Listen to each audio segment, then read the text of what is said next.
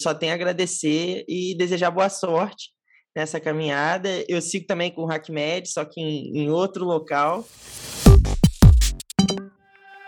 Bem-vindos ao HackMed Podcast, podcast para quem se interessa por inovação, tecnologia e empreendedorismo na área da saúde.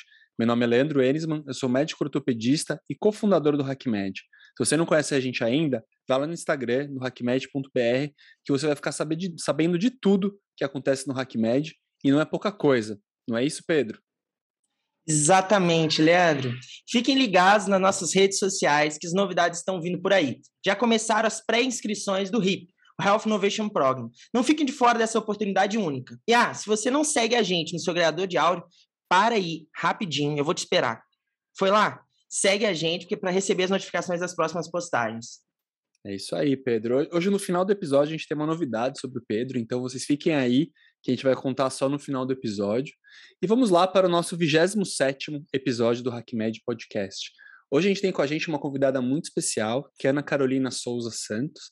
Ela é head de produtos do iClinic, que é uma empresa de softwares e gestão para clínicas e consultórios. Ela é formada em informática médica pela USP, tem MBA pela Fundace em gestão estratégica de pessoas e organizações sustentáveis. Ana Carolina, super obrigada por estar aqui com a gente. Bem-vinda ao RockMed Podcast. E primeiro eu queria que você se apresentasse aí para o pessoal, por favor. Gente, obrigada pelo convite, um prazer estar aqui com vocês. Bom, vocês falaram, meu nome é Ana Carolina, eu sou head de produtos aqui da eClinic. É, sou formada, então, em informática biomédica pela USP de Ribeirão Preto. Uh, comecei minha carreira como desenvolvedora de software, desenvolvedora full stack, comecei a me especializar para a área de back-end, mas tinha sempre aquele gostinho de saber qual é o próximo passo do produto, de entender o que o cliente precisava. Então, acabei fazendo essa migração de área, fui atuar um pouquinho como PM e, enfim, gostei demais desse papel. E é o que eu faço agora, né, até hoje, fazendo a gestão dessas pessoas, ajudando a definir os próximos passos do nosso produto aqui na Equine. Legal. Eu vou começar com uma pergunta aqui que deve ser a mais básica do básico, mas eu já tinha te stalkeado na, no, no LinkedIn, visto, visto que você era uma desenvolvedora full stack. Como um bom médico não entende nada de, de, de dev, o que quer dizer desenvolvedora full stack? Ah, nossa, pior que a gente é tão acostumado a falar assim, né, que esquece que não é, é claro para todo mundo. A gente tem algumas divisões dentro do mundo do desenvolvimento, e a mais clássica é desenvolvimento front-end e back-end. Vamos falar que front-end é o que faz a parte que as pessoas veem e o back-end faz a lógica por trás para as coisas acontecerem. É, o full stack é o que faz tudo. Então, hum. quando eu comecei, é o, o, Severino ali, né? Que ele faz tudo o que precisar, faz o front, faz o back, é, começo de startup atende o telefone, enfim. Que legal. Era bem full stack, fazia de tudo naquela época. E depois fui me especializando e mudando de, de carreira. Que legal. E agora eu queria mudar um pouquinho para também saber um pouquinho mais sobre o iClinic, né, Carolina? Porque eu acho que todo o nosso, nosso público aqui é de pessoas que são envolvidas no mundo já de inovação e empreendedorismo aqui no Brasil, mas de repente pode ter algum perdido por aí que não ouviu falar do iClinic. Então pode contar para a gente um pouquinho mais sobre o iClinic? A é uma empresa de software para clínicas e consultórios médicos. A gente nasceu é, antes mesmo da empresa nascer, o produto já tinha nascido, era um, pro, um projeto que a gente tocava numa outra empresa desde 2010. E com o tempo, né, a gente viu que, que ele realmente tinha grande potencial de crescimento. Então, desde 2012, a gente se tornou uma empresa com um foco muito grande em trazer essa modernidade para os consultórios médicos, né? Então, é, nosso maior público-alvo é o médico independente, que daquele consultório que tem um, dois médicos com a sua recepcionista, que era um público que não era muito olhado pelo mercado de tecnologia para a saúde. Até então, se for voltar lá para 2010, o grande foco era fazer sistema para o hospital, né? Hospital, ambulatório, e essa parte do consultório estava quase que 100% no papel. Então, a gente viu uma grande oportunidade de trazer essa modernidade, de ajudar o médico e deu super certo, né? Estamos aí até hoje no mercado, é, graças a Deus, uma liderança no mercado dessa, desse público. Show, legal. Agora eu vou fazer o um merchan aqui, que eu sou ortopedista, continuo atuando como clínico e sou um usuário do iClinic, gosto, gosto bastante, bem legal. Ah, que legal, depois a gente vai marcar umas entrevistas, então, para entender os pontos de melhoria, o que está sendo certeza. legal, que Eu gosto muito, mas eu, mas eu, sou chato, então eu sempre vejo pontos de melhoria. Não, combinado. Depois a gente já conversa mais um pouco. Eu nem sou essa pessoa que marca as, as entrevistas, não? nem foi agora... por querer, assim, não, né?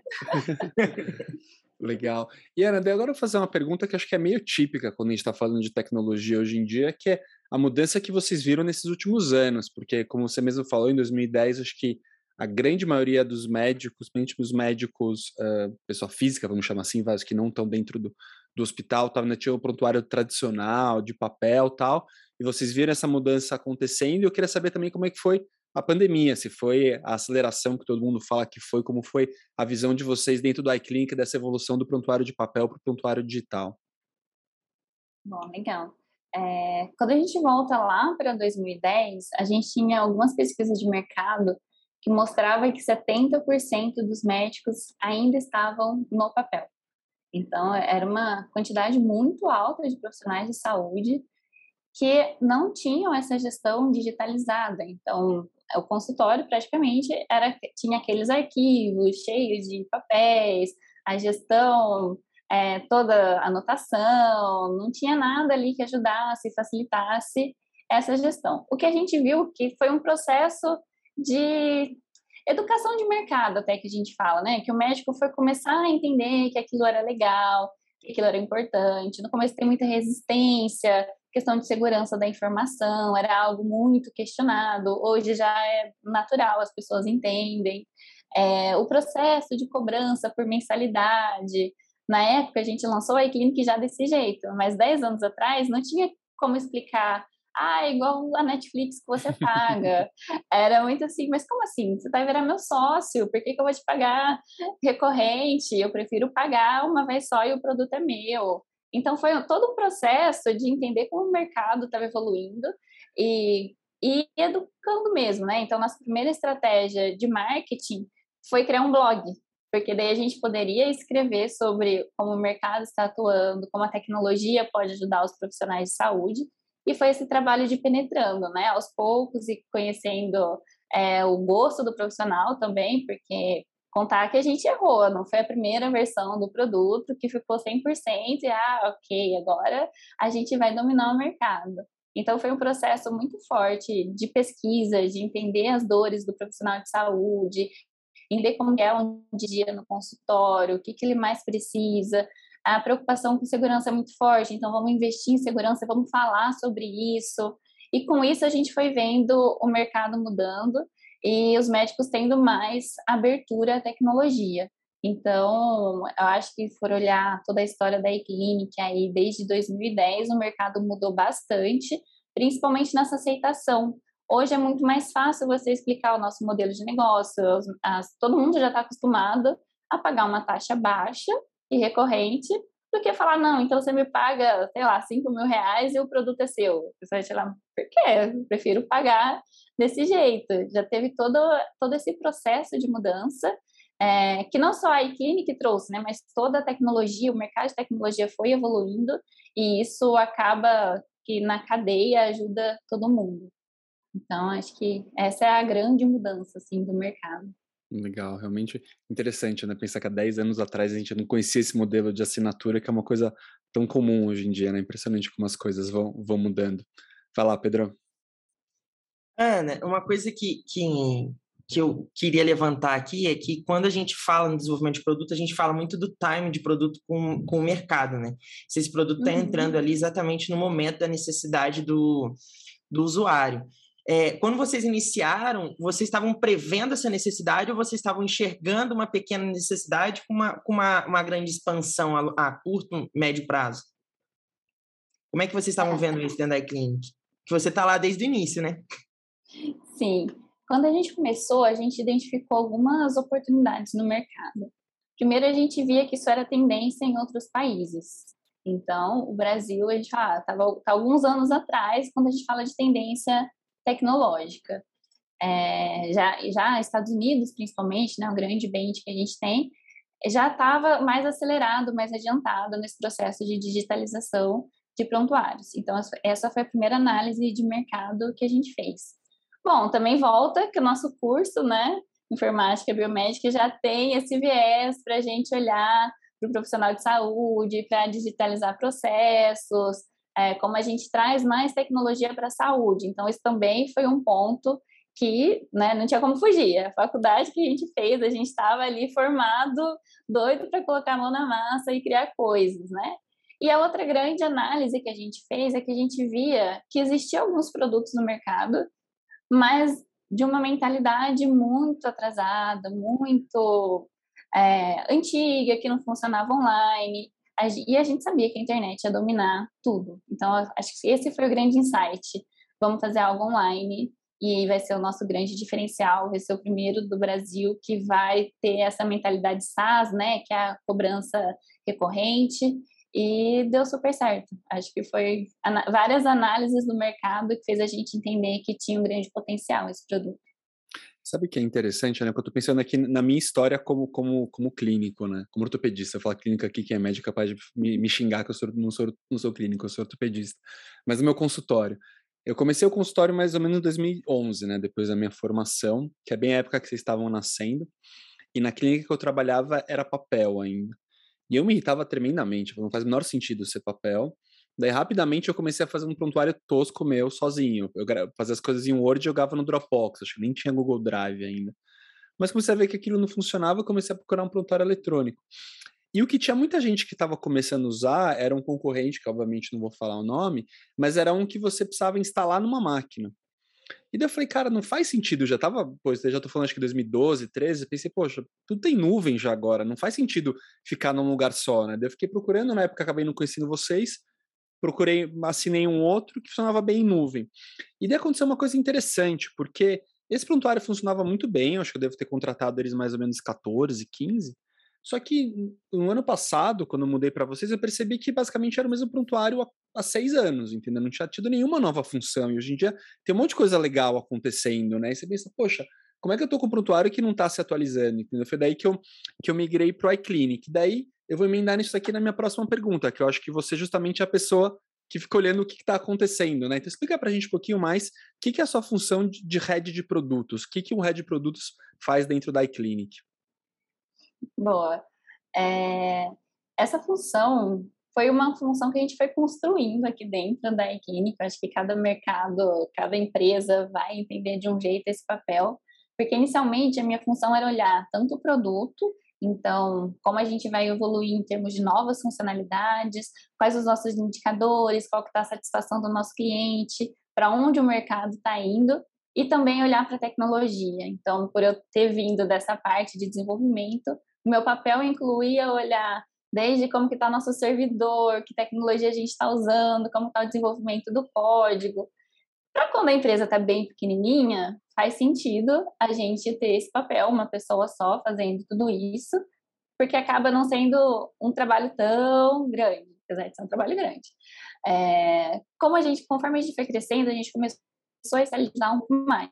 Então, hoje o meu papel está olhar como que a gente está inovando no produto, quais os próximos passos, qual é a nossa visão de futuro, quais os indicadores que a gente tem que acompanhar. É, acompanho muito a satisfação do cliente, a gente usa o índice do NPS, e aí nosso time de suporte de atendimento ao cliente manda para a gente relatórios mensais.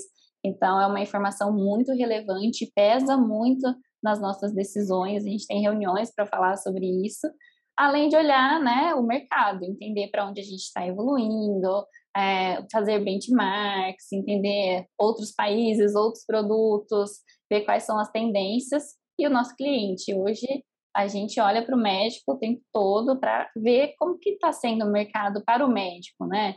Quais são as principais necessidades, o que está evoluindo em termos de prontuário, é, suporte à tomada de decisão, isso é bem visto, isso é mal visto.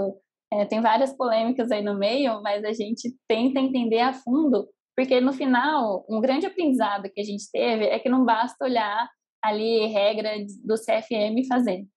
Tem muitas nuances, é, nem tudo é feito do jeito que é ensinado na faculdade. Então, acho que o meu papel é tentar absorver tudo isso e passar para as pessoas que estão comigo, que também vão absorver isso até mais a fundo do que eu, cada um um pouco mais especializado, né? Eu tenho ali, hoje a gente tem quatro tribos que a gente chama de produto, cada tribo tem algumas squads, então eles vão se especializando por áreas do produto. Eu tento ter essa visão do macro, né, do todo, o que está acontecendo, passar para eles o que a gente espera como companhia do nosso produto, e aí eles se especializam, cada um na sua área.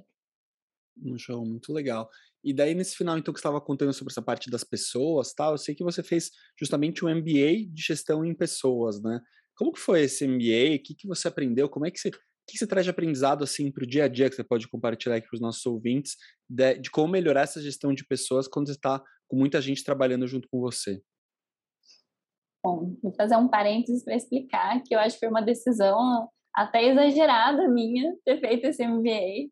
É, eu vim de uma área muito técnica e por mais que eu já tivesse interesse em entender mais sobre pessoas com o foco de produto, quando eu assumi uma liderança de time, eu vi que eu não sabia nada de gestão de pessoas. Acho que é, é aquele choque de realidade que todo mundo acha que é muito fácil fazer gestão de pessoas até começar a fazer. E quando eu me dei conta disso, eu falei, gente, parecia que ia ser muito simples, já conhecia o time, né? Eu cresci aqui dentro com eles e só mudei de posição. Mas eu vi que não, fazer gestão de pessoas é, tem muita coisa para aprender, tem muita técnica, inclusive, né? Não é seguir o seu instinto e pronto, ser sincero e tá tudo certo. Então foi quando eu fui buscar esse curso. Eu achei que era o melhor na época, né? Isso foi em 2018, eu comecei o curso para aprender como fazer essa gestão, como lidar com as pessoas e aprender técnica. Para mim, foi muito importante, por ter essa origem muito de ciências exatas, eu bati muito cabeça, fiz coisa errada, sim. É, de uma época que minha equipe não era muito minha fã, então, para mim, foi muito importante para aprender o certo e descobrir assim meu maior aprendizado. Para tudo existe processo. Então, até para você manter satisfação do seu colaborador, para você criar um bom sistema de plano de carreira, tudo tem processo, nada é intuitivo e natural. Eu acho que é um grande aprendizado assim, que todas as skills podem ser aprendidas. E assim, o grande, talvez o maior de todos, é que a gente sabe que as pessoas são a empresa sem as pessoas não existe empresa nenhuma. Então, eu saí até, assim, eu saio habilitada do curso para trabalhar numa área de RH, não é o que eu não é o que eu penso fazer, né? Formei, mas quero continuar aqui com o produto. Mas traz muito essa visão de olhar empático para as pessoas, que não existe empresa sem pessoas. Que legal, muito bacana. É interessante essa visão, né? Porque eu penso assim, a gente no HackMed ensina muito inovação, né? Que é uma coisa que algumas pessoas também têm uma visão de que não pode ser ensinado, né? Tem aquela cabeça de, ah, mas eu não sou criativo, eu não sou inovador, seja lá o que isso quer dizer, né? E realmente tudo uhum. tem processo, tudo tem técnica, assim, então é, a gente é muito defensor também do, do, aprendizado formal, né? E formal, obviamente, não quero dizer formal necessariamente faculdade, tem milhões de jeitos de, de se aprender, muito interessante. E daí, indo para esse lado até do, do, do, embaixador de, desculpa, da parte de produtos, eu sei também que você é embaixadora de uma comunidade que chama Mulheres de Produto, né? Achei interessante o nome, que reúne pessoas que é, mulheres que são interessadas na área de tecnologia, na área de produtos. E como você tem visto essa, esse tipo de iniciativa? Você acha que isso tem é, aumentado o número de mulheres é, da representatividade feminina dentro do mercado? Afinal, a área de tecnologia ainda é uma área onde tem majoritariamente homens, né? Você tem visto um aumento das mulheres na área de tecnologia e como esse tipo de iniciativa você acha ajuda nesse aumento? A gente tem se esforçado muito para trazer mais mulheres para a área. A área é uma área majoritariamente é, formada por homens, então, apesar de eu conhecer, eu conhecia mulheres de produto já há um tempo, participava da comunidade, mas ainda não era embaixadora. É, mas eu vejo assim um, um papel muito importante da gente capacitar mulheres. Acho que a grande diferença que a gente vê, né, de homens e mulheres é que as mulheres só se candidatam para vagas quando elas se sentem 100% é, preparadas, cumprem todos os requisitos, e já os homens não. Então, a, a gente tem essa grande missão de disseminar o conhecimento e preparar mais mulheres para o mercado. E a área de produto hoje ainda é muito dominada por homens. E a gente tem um esforço muito grande, porque uma das coisas que é mais perguntada ali na comunidade é a transição de carreira, porque elas nenhuma mulher é desde o começo criada, educada para seguir em ciências exatas, de tecnologia. Normalmente isso é incentivado para os homens. Então a gente tem todo esse esforço de quando a mulher entende que ela pode fazer parte desse mundo, a gente vai lá e ajuda ela a fazer essa transição e começar a trabalhar nessa área de produto, de tecnologia também. Hoje eu ajudo, eu sou embaixadora nas mulheres de produto no Clube do Livro, então o Pedro sabe que eu adoro ler. quando esse projeto começou no meio do ano passado, quando ele começou, eu super me identifiquei, foi quando eu me tornei embaixadora das mulheres de produto. A gente ajuda muito porque a gente faz duas coisas, né? Primeiro, ajuda nesse network de mulheres conhecerem mulheres. A gente tem esse lema na comunidade de seja uma mulher que levanta outra mulher. Então, muito aquele estímulo de sororidade, de não pensar que as outras mulheres são suas concorrentes, competidoras, que isso também é algo que é estimulado, né? Que as mulheres têm que ser concorrente de mulheres, ambiente cheio de mulher nunca dá certo. Tem todos esses estigmas que a gente tenta quebrar. Então, a gente ajuda muito porque nos encontros você conhece bastante gente, vai criando um ambiente que você pode é, falar à vontade que você pense, conseguir apoio e também ajuda nesse senso de pertencimento, né? A gente se sente parte de produto agora. As mulheres têm com quem conversar sobre produto sem medo. E a gente está ajudando muito no Clube do Livro, especificamente, que é o que eu participo mais, é, trazendo muito livro técnico. Se a mulher precisa se sentir pronta para se candidatar para uma vaga, então a gente fala de muito livro técnico. A gente tem o desafio desse ano de conseguir discutir um livro por mês. O ano passado a gente foi um pouco mais devagar, era o começo, a gente foi pegando o ritmo. Esse ano está um livro por mês e a gente está ali dividindo entre livros totalmente técnicos para aprender realmente fazer alguma coisa de produto e livros sobre liderança para a gente ter essa discussão de como ser uma liderança de produto, como mulheres é, atingem liderança, tudo isso para trazer esse incentivo de mais mulheres no mercado. Eu acho que ainda está bem fraco, para falar a verdade. Ainda tem pouquíssimas mulheres. Tem que lutar muito, incentivar muito ainda essa comunidade a crescer. Que legal, não? Super parabéns pelo trabalho. Uma coisa que eu fiquei pensando é que realmente tem essa questão da, da das mulheres não estarem tão nessa parte e eu fico pensando até se não seria legal um trabalho, talvez até com as, com as meninas, com as mulheres mais novas, né? Talvez ali 10, 15 anos, né? Porque, pelo que eu entendi, a, foco de vocês é mais na parte de pessoas já mais formadas, como transição de carreira. É, talvez, assim, uma coisa. E eu sei que não dá para abraçar o mundo, né? Talvez tem, vai depender de mais grupos fazerem a mesma coisa. Uh, também tem um estímulo nas meninas mais novas, né? De começar a criar essa mentalidade, né? De pensar em tecnologia desde cedo. Seria bem interessante. Não, seria bem legal mesmo. Acho que é um passo aí para o crescimento da comunidade. Mas um lado assim super positivo da nossa comunidade é que a gente não tem muita hierarquia e pessoas mandando fazer. É, surge um novo projeto, é aprovado ali pelo que a gente chama de board, né? São as, as meninas fundadoras. E pronto, está aprovado, você pode fazer do seu jeito. É, ela não vai ficar no seu, ninguém vai ficar no seu pé te cobrando. E isso tem dado super certo. É uma comunidade muito auto-organizada, porque o senso de propósito de fazer acontecer é muito grande. Então, acredito se a gente começar lá com essa sementinha, gente, vamos buscar mulheres para começar um novo projeto. Agora a gente quer incentivar mulheres mais jovens, é, para não ter esse momento da transição, né? Elas já aprenderam o que ela quer e já começar desde mais jovem. Eu acredito que a gente consegue tocar sim. A comunidade é, ah, eu sou muito fã, né? É difícil falar quando a gente gosta, porque são coisas incríveis, assim, tem muitos projetos lá dentro e eu vejo a importância dela quando a gente tem as nossas discussões e o quanto isso colabora até para minha carreira, eu vejo tanto que eu tenho estudado muito mais desde que eu comecei a participar da comunidade.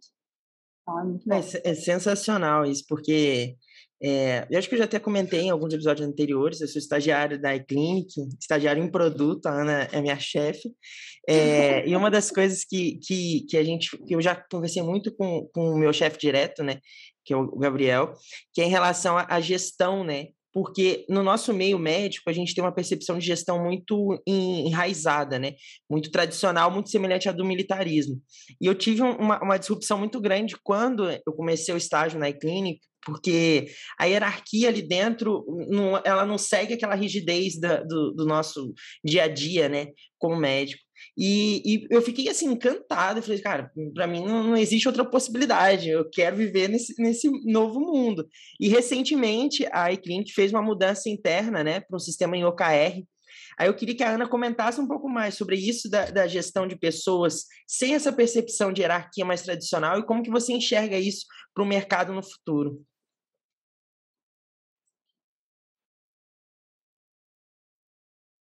Boa. É, a gente fez sim essa transição recente de mudar todo o nosso organograma em produto para trazer mais autonomia para as pessoas. E não basta mudar o organograma, né? Tem que mudar o processo. Então, a gente tem feito estudos para deixar realmente a organização cada vez mais horizontal, começar a quebrar barreiras. Porque, na verdade, né, voltando um pouquinho, a clínica nunca teve muitas barreiras. E aí, a empresa começa a crescer, você vai caindo naquela armadilha tradicional de criando posições e criando os papéis ali de liderança e começa a dividir as áreas e ficar muito cilado. Acho que foi o que a gente fez quando eu falei, ah, a empresa cresceu e a gente ficou com uma pessoa responsável aqui por produto, outra por tecnologia. E o jeito que a gente estava, eu estava ali com uma rede de produto, todas as pessoas de produto para mim, respondendo para mim, Aí tinha o head de tecnologia, todas as pessoas respondendo para ele. Isso vai trazendo divisão dentro da empresa. Então, eu dava uma orientação ali para os meus PMs e designers, que eram os que respondiam diretamente para mim. E aí a gente adiantava um projeto, na hora que chegava para desenvolver, era muito cascata. Acabava virando uma cascata no meio da tecnologia. A gente sabe que isso não é legal, quanto mais fluido esse processo, melhor. E uma das grandes mudanças para conseguir fazer isso acontecer foi criar as squads, os times realmente serem multidisciplinares. Então, eu acho que esses times multidisciplinares, com as pessoas tendo mais autonomia, são o futuro do nosso trabalho, pelo menos para as empresas que querem inovação. É, a gente sabe que o top-down, aquela parte muito hierárquica, eu mando, você obedece, não me contrarie, isso mata completamente qualquer inovação que você queira fazer. Então, um dos grandes motivadores assim das mudanças que a gente faz e de realmente dar autonomia para as pessoas é trazer inovação. Eu acredito muito que fazer uma gestão por contexto faça muito mais sentido.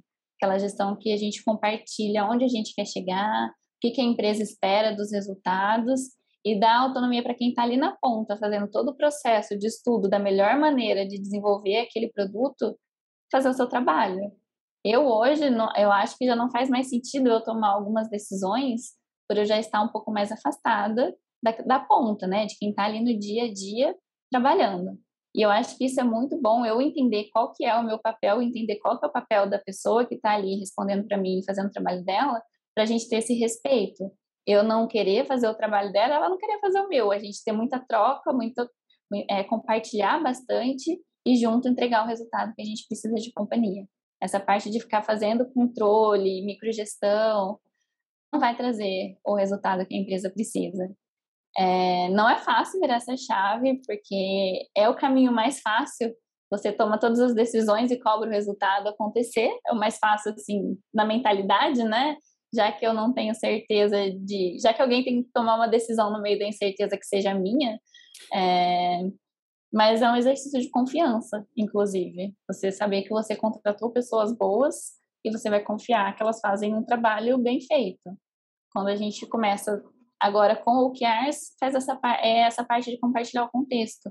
A gente trabalha junto para definir um grande objetivo do nosso time de produto, a gente tem um grande objetivo da empresa e com isso a gente dá autonomia para os outros times conseguirem identificar seus objetivos, quais resultados-chave vão ajudar a gente chegar no todo. Então, a clínica, eu com certeza acho que esse é o caminho certo. Para mim foi muito disruptivo. pois uma noção, eu faço parte de um grupo que é, é uma squad que a gente repensa ou pensa né, um novo prontuário para o sistema. E, e é, é uma, uma equipe multidisciplinar, com, com três back-end, dois front-end, um PM, um designer e eu, estagiário. então, quando eu entrei ali, eu fiquei assim, meu Deus, que, que eu faço? Então, cara, você ajuda a gente, vamos aqui, vamos com calma. E eles foram me dando todas as armas para que eu tivesse a independência de te falar assim: ah, hoje eu vou pesquisar sobre isso aqui. Ah, eu acho legal isso aqui. E assim, é, é interessante porque a gente se reúne e, e, não parece que tem uma. Porque realmente não tem uma hierarquia. Isso para mim é muito difícil, porque no meio médico a gente trabalha muito com isso. Então, para mim, foi, um, foi extremamente disruptivo e está sendo um gigantesco aprendizado. Legal. Né, Pedro? E a gente quer pegar tudo que tem na sua mente sobre medicina, então. Eu fico rodando as squads, até falei com o Gabi sobre isso, para ir em outras squads também e, e, e extraindo, né? porque eu estou aqui para ajudar e a gente fazer a iClinic crescer. O trabalho é contar para a gente tudo que você sabe. Show. É interessante isso, né? Como ninguém está acostumado, né? Então, acho que imagino que essa sensação do Pedro deve ser muito comum das pessoas que entram, né? Porque realmente, seja na medicina ou na maioria das empresas, ainda tem uma mentalidade muito uh, muito antiga dessa coisa top-down. E realmente, eu que estou há mais tempo no meio médico, o Pedro conheço bem, assim, já tive meus, meus problemas. É, é muito interessante ver e acho que com certeza é o futuro de todas as organizações, tanto corporativas quanto medicina. Acho que é não faz o menor sentido. Cada um tem, tem um conhecimento, a gente tem que compartilhar, né? E dentro dessa questão de, de mudanças, falando, acho que quer falar alguma coisa? Não? Não, não, pode, pode continuar. O, dentro dessa questão, assim, de, de mudança de mindset e tal, uma coisa que eu fico curiosa, Ana, se você está bastante tempo já na clínica, desde o começo, na verdade, e, e, no ano passado, se não me engano, esse ano, vocês tiveram uma, uma vocês se uniram ao Grupo AFIA, né, que é um dos maiores grupos educacionais aqui do Brasil, uma, uma, uma, união grande, foi até bastante comentado, inclusive na mídia. Eu queria saber no dia a dia da empresa como é que é isso, assim, foi uma coisa que mudou muito o dia a dia de vocês, na verdade para vocês foi uma coisa que vocês comemoraram e olharam para lá, legal, passou, comemoramos, agora vamos seguir em frente, tem muito trabalho pela frente, muda o, essa questão de estar tá falando mindset da empresa, continua tudo igual, como que é o dia a dia da empresa depois dessa união grande?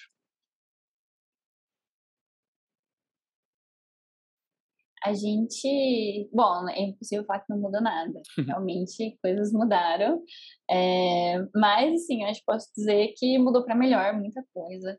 É, eu até pensei agora que eu não te respondi quando, quando eu estava falando da mudança de tecnologia, como a pandemia acelerou. A pandemia acelerou muito a adoção de tecnologia para a gente. A gente foi sim uma das empresas que que cresceu na pandemia, né? É, é feio dizer, é estranho dizer, mas a pandemia foi boa para nós no sentido econômico da eClinic. E aí foi quando a gente, durante a pandemia, a gente recebeu o investimento do SoftBank e passado alguns meses a gente foi adquirido pela AFIA. É, grandes mudanças que vieram. Primeiro, a gente agora é um produto dentro de uma grande corporação. Então, acho que, se for falar mudanças que tivemos, a gente tem algumas regras a mais para seguir, é uma empresa de capital aberto, então decisões que a gente tomava e era assim, implementa e está tudo certo, hoje volta naquela parte, tem alguns processos, é, a preocupação, a gente sempre teve uma preocupação muito grande com segurança, mas agora é, é, tipo uma norma da empresa, tem que ter uma preocupação três vezes maior.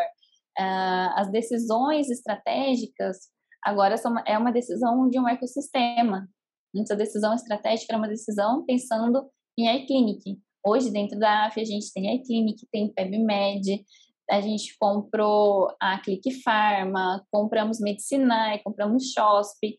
Então, são decisões que a gente tem um ecossistema muito maior para pensar. E assim como a decisão é mais complexa, ela é mais estratégica e o resultado é muito maior. Então, acho que assim, potencializou demais o nosso resultado como empresa, porque a gente consegue agora ter acessos a coisas, seja financeira, né? A gente tem um, um, maiores possibilidades financeiras, a gente consegue acesso a mais ferramentas, mas também a gente tem acessos a outras empresas do setor aqui da saúde que ajuda a gente a criar algo muito maior, muito mais rápido, muito mais robusto do que se a gente estivesse sozinho ainda. Que legal, já fizeram tanta coisa, agora fico curioso com, essa, com todo esse backup que vocês têm onde vocês vão chegar, e que eu tenho certeza que deve ter muita coisa boa aí por vir. Legal, parabéns. E agora a Não, gente vai. Vem coisa boa, vem coisa Eba, boa. eba, legal, tô curioso. Show. E agora a gente vai para um quadro aqui, né, que é o quadro Hacker Conectado. Hacker Conectado. Nesse quadro a gente pede para os nossos, pros nossos convidados uma indicação de um livro, um podcast, um filme. Como você já falou que você gosta de ler, então estou curioso no que vem aí. Pode até vir mais de um livro se você quiser. Mas para dar tempo para você pensar, eu vou começar com a minha indicação da semana, depois vou passar para o Pedro, que deve é para você. E hoje é raro isso, eu estou com um livro aqui que eu vou indicar, que o livro é mais para o pessoal mais velho aí dos nossos ouvintes, que já tem filho, que chama O Cérebro, tá dando para ver, né? Chama O Cérebro da Criança.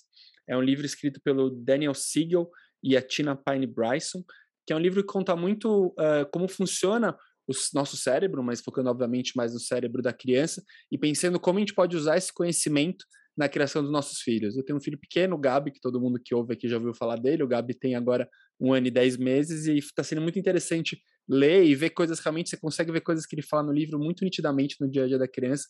E para quem já tem filho aí, acho que é uma dica bem legal. Pedro, vai lá, qual a sua dica da semana?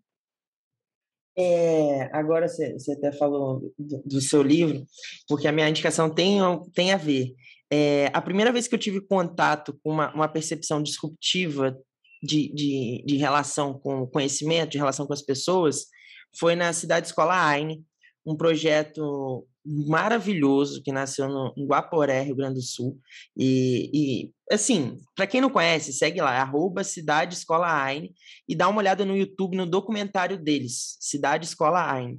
É a minha recomendação no, hoje, né? Que, que foi uma, uma, uma experiência que eu vi, porque eu fui para lá três vezes, uma experiência que eu vi que, que eu posso dizer que mudou minha vida. Então, recomendo. Bom, deixa eu pensar aqui. Eu vou indicar alguns livros, então. É, meu viés aqui, então, tá para foco em produto, inovação. é, tem dois que são clássicos. Acho que todo mundo que vai trabalhar com produto, com inovação, tem que ler. Um é o Startup Enxuta e o outro é o Inspirado. Dois até já tenho, é o Inspired, né? Agora saiu a versão em português Inspirado, é, do Martin Kagan. Sim, para fazer gestão de produto, para pensar em um projeto, acho que como cria a sua organização, é, são livros muito, muito bons, sim, recomendo demais. E aí eu vou deixar mais, mais um, um que é para quem vai empreender, para quem vai começar, para quem vai é, ter o seu negócio, acho que é o lado difícil das situações difíceis. Um livro, assim, parece o nome de autoajuda, mas realmente não é. Ele traz alguns pontos de reflexão muito importantes sobre o que ninguém fala ao fazer a gestão de uma empresa. E para não tirar o viés de mulheres, né, que já falei da mulheres de produto, eu quero recomendar um para mulheres de maneira geral, que chama Como as Mulheres Chegam ao Topo. É um livro que fala um pouco dos hábitos que as mulheres têm, que elas são ensinadas a terem, que acaba prejudicando em questão de carreira mesmo. Então, foi um dos livros que a gente leu esse ano nas Mulheres de Produto. A gente leu em março, inclusive, né, para comemorar ali o mês das mulheres. E assim, foi surpreendente o quanto esse livro a, a gente, mulher, vai lendo e se identificando, falando, nossa, eu realmente faço isso. É bom para a gente perceber que tem coisas que prejudicam, não é legal. Legal, Ana. Muito obrigado por estar aqui com a gente, obrigado pelas indicações. Foi muito bacana conhecer essa história melhor, conhecer mais sobre a iClinic, tenho certeza que nossos ouvintes vão adorar. E antes de finalizar, eu queria só abrir o microfone aqui para você, se quiser fazer alguma consideração final, fica à vontade. Gente, eu quero agradecer o convite. É, foi uma surpresa quando o Pedro me chamou, falou, ah, quer gravar o podcast com a gente. Mas é muito, muito gratificante estar aqui, muito gratificante poder compartilhar um pouco a nossa história. Que legal, muito bacana, com certeza. Super obrigado, Ana. Agora a gente está indo para o final do nosso episódio, mas antes de acabar aqui, temos um momento muito especial, porque o Pedro Santoro, meu fiel escudeiro, está acabando o seu período aqui no podcast. Quando ele começou aqui, estava me contando no episódio 11, estamos no episódio agora 26, né? Já nem sei se é 26 ou 27, um longo ano aí. E agora ele vai seguir o caminho dele, vai focar ali no iClinic, no estágio dele, na faculdade. E em breve teremos aqui um substituto do Pedro, que eu tenho certeza que vai ter uma grande dificuldade de, em inglês, naquela expressão, né? Big shoes to fill, tem sapatos grandes para encher. Eu tenho certeza que vai ser é, o caso da, da próxima pessoa que vem estar aqui com a gente. Pedro, muito obrigado por tudo e abre o microfone aí para falar com o pessoal e se despedir. Eu só tenho a agradecer, pessoal, por esse quase um ano aí. Foi, eu entrei aqui no episódio é, 12 com o Léo Metsavar, é, lá no, em janeiro, a gente gravou em janeiro desse ano. Então, assim, foi maravilhoso estar aqui gravando esses episódios com, com, com o Leandro e com todas as pessoas que a gente entrevistou. É, então, só tenho a agradecer e desejar boa sorte nessa caminhada. Eu sigo também com o HackMed, só que em, em outro local, agora com a, com a nossa startup, a Dr. Care. Então, fiquem ligados que vem novidade por aí. Valeu, gente. Que legal, Pedro. Obrigado por tudo. Boa sorte com a Dr. Care. Então, com certeza você vai estar ligado a gente, HackMed. O podcast está sempre de portas abertas. Eu tenho certeza que você vai voltar aqui com a gente. E é isso. Muito obrigado a você que está aqui nos ouvindo. Não esquece de apertar aí o seguir aonde você ouve o seu podcast. Não esquece de seguir a gente no YouTube, no Instagram. E até a próxima com mais um convidado, uma convidada muito especial para a gente seguir hackeando o ecossistema da saúde, inovação e empreendedorismo do Brasil. Um grande abraço.